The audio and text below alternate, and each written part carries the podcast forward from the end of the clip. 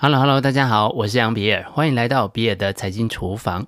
凯恩斯曾经有一个有趣的比喻，假设要从十位女明星当中票选出一位最漂亮的女明星，如果啊你选出的这位女明星是冠军的话，那你就会得到一个奖赏。这个时候你该怎么选呢？其实你应该要选的并不是你自己认为最漂亮的女明星。其实你应该是要选出你觉得大家会觉得漂亮的女明星，而不是自己觉得漂亮的。在投资上选择股票，你就是应该要选择大家觉得漂亮的股票，而不是你自己觉得漂亮的。所以，确实，近年来经济学或者是投资学也越来越重视心理学或者是行为科学上面的研究，并且进一步的将这些研究运用在投资或者是经济政策上面。当然，在行销上面，商人也经常会借用类似的做法来尽可能的增加销售成功的可能性。最近呢，iPhone 十二跟 iPhone 十二 Pro 正式的上市了，我看了一些网络上的评测。当然，最多人关心的问题就是，到底该买 iPhone 十二还是 iPhone 十二 Pro？这个题目啊很有趣。今天我们就从心理学上的锚定效应来讲讲这个有趣的题目，同时我们也让你知道锚定效应是如何在股票市场上影响你的投资决策的。那我们就开始吧。事实上，所谓的锚定的锚，就是我们对很多事物的第一印象。或者是刻板印象，而这个锚定效应，它可以影响我们对很多事物的判断。举例来说，先前为了对应金融海啸对就业的冲击，台湾政府也曾经推出过大专毕业生到企业职场的实习方案，也就是一般所说的二十二 K 方案。结果就形成了，即使你不是参与这个方案的新鲜人，当你去就业的时候，老板们的起薪也还是比照二十二 K。可见，第一印象对人们的判断和决策的影响是非常大的。一九七四年，心理学家丹尼尔·卡尼曼教授最早研究了锚定效应这个现象，并且将研究的结果发表在知名的科学杂志上面。我现在也请你来试试。那这个是一道数学题，你只有五秒钟的时间，可以大概的计算数字。如果算不出来的话，你就只要大概抓一个数字就可以了，不需要太精确。准备好了吗？这个题目是呢，一乘二乘三乘四乘五乘六乘七乘八会等于是多少呢？五秒钟的时间，不需要太精确，你的答案会是多少呢？在实验当中，他们请了一组中学生，在五秒钟之内估算答案。实验结果显示，学生们估计的平均值是五百一十二，而真正的答案是多少呢？如果你用计算机算一下，你会发现答案是惊人的四万零三百二十，是学生们估计的数字的平均值的八十倍。你刚刚觉得答案会是多少呢？是不是也远低于四万零三百二十呢？如果是的话，你也不用太难过，大多数的人都和你一样，会低估上面这道题的答案。事实上，这个就是锚定效应导致的结果。由于刚刚讲的这个题目的前面几个数字很小，我们心里对最后的答案就容易低估。由此可见，锚定效应带来的结果就是，人们对于事物的判断通常会依靠第一印象，即使很多时候我们不觉得有被第一印象所影响。但其实那个锚已经被扎在你的心里了，自然会左右你最后的决策。举例来说，二零二零年农历年前，红海的股价一直都在九十块以上。假设你的成本价是九十元，后来过完年之后，武汉封城，一下子就掉到了八十块。那这个时候，有些人就会陷入痛苦之中，因为他的锚都还在九十。而这个时候，如果有人跟他说，因为技术分析怎样怎样，或是因为水星逆行，巴拉巴拉，总之啊，任何的原因，七十五块钱会有一个支撑。那别管啊，这个数字是准还是不准，都会大大的缓解你心里面的焦虑。诶，这个是为什么呢？因为啊，你心里面的锚已经被默默的从九十被移动到七十五了。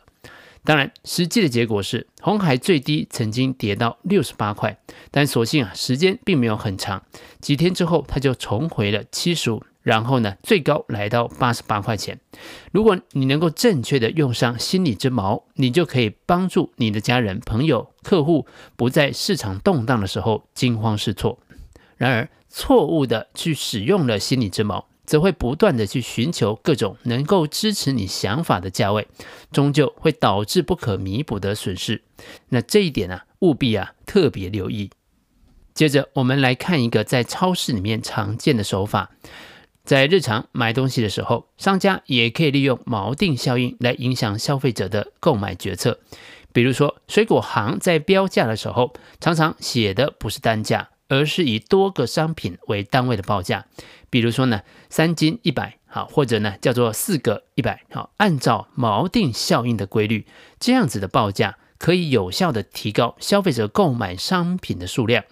学者就有专门在大型连锁超市做了调查，研究团队就发现，使用多个单位的标价，例如说单件七十九，两件一百四十五的超市，就比单纯按照指标是单个数量价格的超市，销售量要提高了百分之三十二。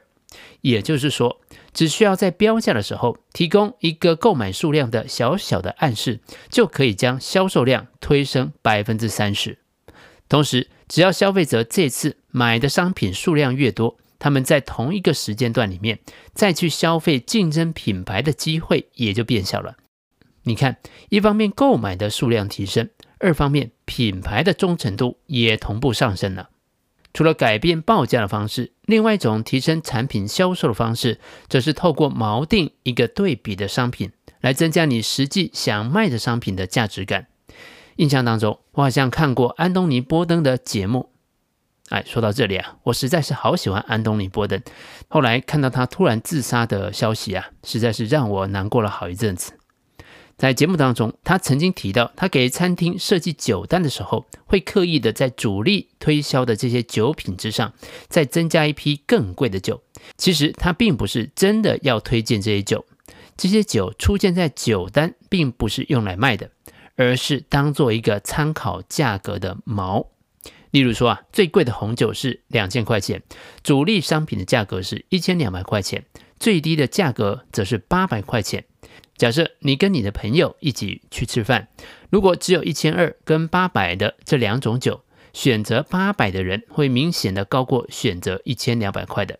但是如果再增加了两千元这个酒品，则选择中间的价位，也就是一千两百元的人会明显的增加。这就是增加了一个两千元产品之后所带来的锚定效应。有趣的是，这次苹果推出的 iPhone 十二正好是有三种价格带，分别是 iPhone 十二 mini 的六九九美元、十二的七九九美元，以及十二 Pro 的九九九美元。我们也可以来猜猜看，到底哪一只手机会卖得更好？从预购的数字来看，iPhone 十二 Pro 的预购量是超过预期的，而 iPhone 十二则低于预期。分析师的研判是认为跟 iPhone 十一降价有关，但我相信第一波预购的民众重度果粉的比重应该是比较高的，可能会更多去追求最高端的产品规格。随着销售进入成熟期，iPhone 十二的销售数字应该会追上 iPhone 十二 Pro，有一个九九九美元的 Pro 在上面，七九九的 iPhone 十二就显得更甜了。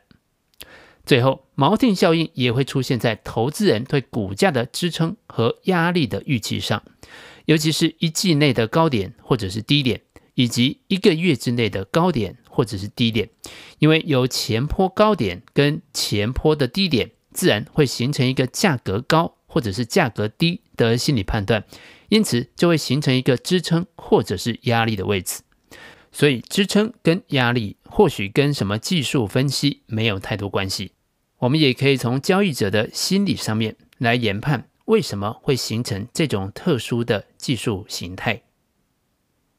好的，常常听人家说某某公司之前的股价是一股五千块钱，现在只剩下三千元了。那这个是不是代表这只股票真的很便宜了呢？欢迎把你的想法写在留言区，跟其他的听众交流讨论。以上就是比尔的财经厨房想要提供给你的。让我们一起轻松活好每一天。我们下次见，拜拜。